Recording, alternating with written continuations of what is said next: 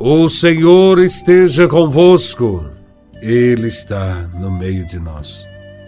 Proclamação do Evangelho de Nosso Senhor Jesus Cristo, segundo São Lucas, capítulo 9, versículos de 1 a 6.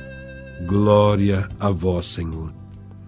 Naquele tempo, Jesus convocou os doze deu-lhes poder e autoridade sobre todos os demônios e para curar doenças, e enviou-os para proclamar o reino de Deus e a curar os enfermos.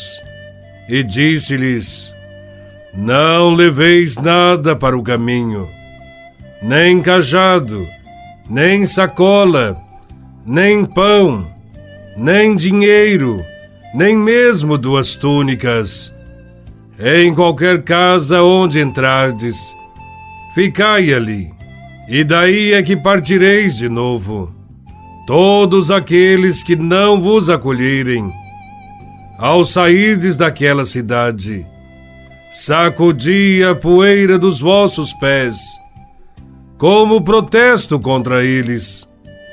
Os discípulos partiram e percorriam os povoados, anunciando a boa nova e fazendo curas em todos os lugares. Palavra da salvação. Glória a vós, Senhor. Nesse evangelho, vemos que, dentre todos os seus seguidores, Jesus separou doze, preparou-os, dando-lhes o conhecimento de Deus e dos seus mistérios, e os enviou para espalhar a boa nova do reino de Deus. Assim como Jesus formou os seus discípulos e deu a eles conhecimento, enviando-os para o mundo, também nós somos chamados e enviados por Ele para cumprir com a nossa missão de evangelizadores. Os discípulos e os apóstolos eram pecadores, simples e frágeis. Jesus não escolheu os melhores. No entanto, na medida em que caminhavam com o Mestre, eles encontravam sentido para suas vidas e se ajustavam ao plano de Deus como seus cooperadores. Assim também nós Devemos nos aproximar de Jesus para ouvi-lo e aprender os seus ensinamentos. Precisamos reconhecer que também nós somos frágeis e que precisamos nos converter, esvaziar de nós mesmos, para que possamos ser enviados a proclamar ao mundo a salvação trazida por Cristo. Jesus nos ensina o segredo para evangelizar quando diz: Não leveis nada para o caminho, nem cajado, nem sacola, nem pão, nem dinheiro, nem mesmo duas túnicas.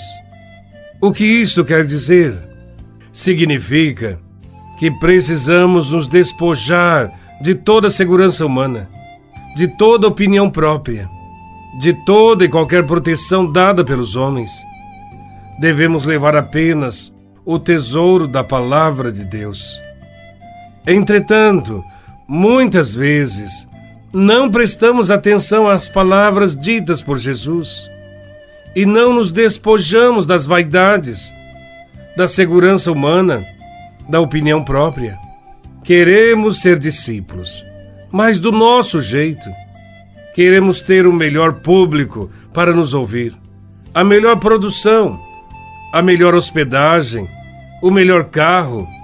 Preocupamos-nos demasiadamente com o dinheiro para bancar eventos de grande porte e esquecemos de que o essencial já nos foi dado a graça e o poder do Espírito Santo. Não são as nossas posses, os nossos bens ou qualquer coisa que possuímos que atrairá os nossos irmãos para conhecer a Jesus mas sim o nosso testemunho de vida transformada, a nossa conduta iluminada pela palavra de Deus. Isto sim é o que nos basta. É preciso sair pelo mundo e dizer coisas essenciais, falar em favor da vida e em nome de Jesus, aproximar-se de doentes, de necessitados, por amor, anunciar um novo tempo, um reino em que misericordiosos alcançam a misericórdia. Amar é estar disposto a colocar em ação um projeto pessoal de ir ao encontro de quem precisa. O seguidor de Cristo não deve desanimar quando encontrar rejeição. Certamente haverá aqueles que não vão acolher o Evangelho. E Jesus ensina que é necessário sacudir a poeira dos pés. Este gesto não é nenhuma maldição, mas simplesmente um testemunho de que tal cidade preferiu continuar pagã e será julgada como pagã.